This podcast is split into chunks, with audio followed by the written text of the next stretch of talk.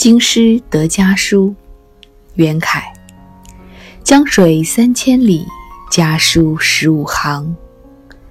行行无别语，直到早还乡。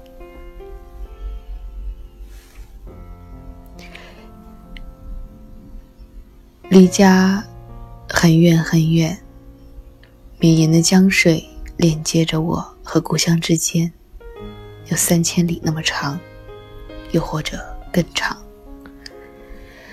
收到一封十五行的家书，字字句句之间没有别的内容，反反复复，这是在告诉我要尽早回到故乡。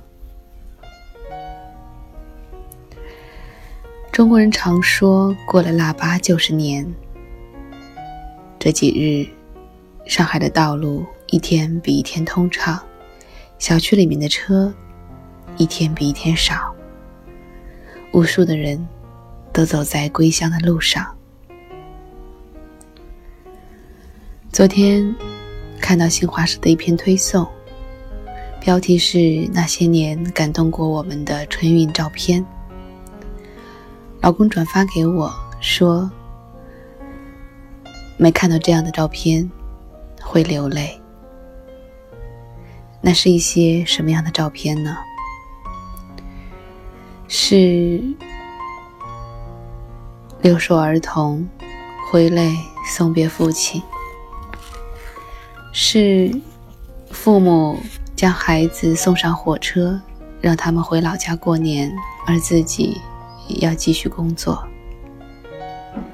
是年迈的父母在村口送别儿女，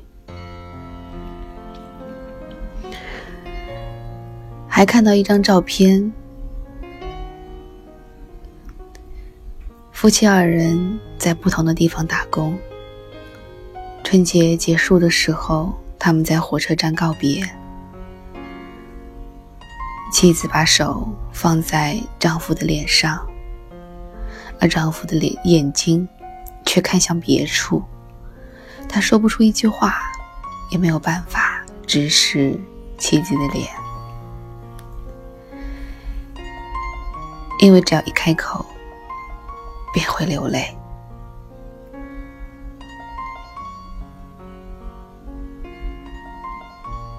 因为他们都知道这一别。又将是整整一年。记得我在读大学的时候，第一次到学校报道。在过往的十八年间，我从来没有离开过家，从来没有独自一人在外地生活过。父母送我到学校，我送他们出去的时候，母亲。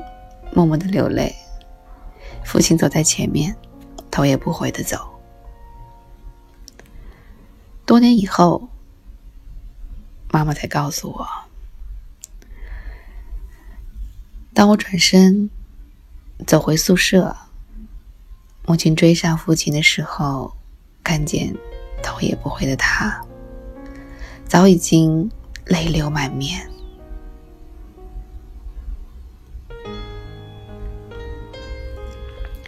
他不敢回头，他不能让我看见他流泪。他是钢铁般的汉子，是曾经被毒蛇咬过，差点丧命，也没有流过一滴眼泪的汉子，又怎么可能让我看见他的眼泪呢？更何况，他太了解自己的女儿。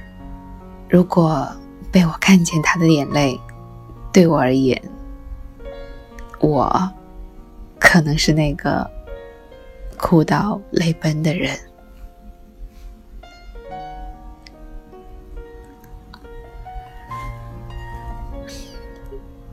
几天以前，父亲先行回老家去过年了。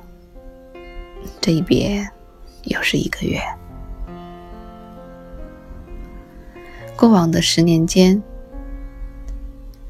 将近二十年的时间吧，我们都没有一时间没有机会一起生活。最近两年，得益于女儿的出生，她过来帮我，我才终于有机会再和她一起生活。重进一起的生活。有很多摩擦，有很多不习惯、不适应。毕竟那么多年，我们不仅仅是变了，更多的是早已忘记了彼此的生活习惯曾经是怎样的。艰难的磨合，但我仍然感恩。我们都不知道还有多少机会和父母在一起。很多人会计算，我若每年只回乡一次，还剩多少天可以陪伴他们？而如果你有机会，父母来你的身边帮你，更多的时候，你是在看你们之间的摩擦。还是在看，在这摩擦的另一面，是我们终将有机会多尽一份做儿女的责任呢。西方心理学总是强调要独立、要离家，可是我始终强调的是，我们是中国人，你不可能在一夜之间长成一个美国人。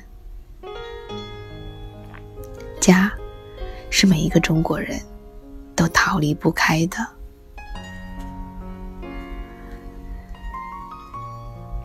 如何在爱他们和让自己成长为一个独立的人之间获取平衡，是我们终身的事业，是我们自己要努力去获取的成长，而不是心心念念。去指责父母的话语。当你是一个十岁的孩童，你可以指责他们不放手，不让你成长。可是，当你已经是一个二十岁的成人，若你还没有成长，那可以努力的只是你自己。而不是要求父母为你而改变。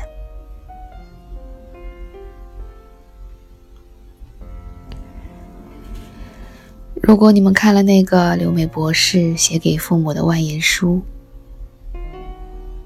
我想你们大概知道我说的到底是什么。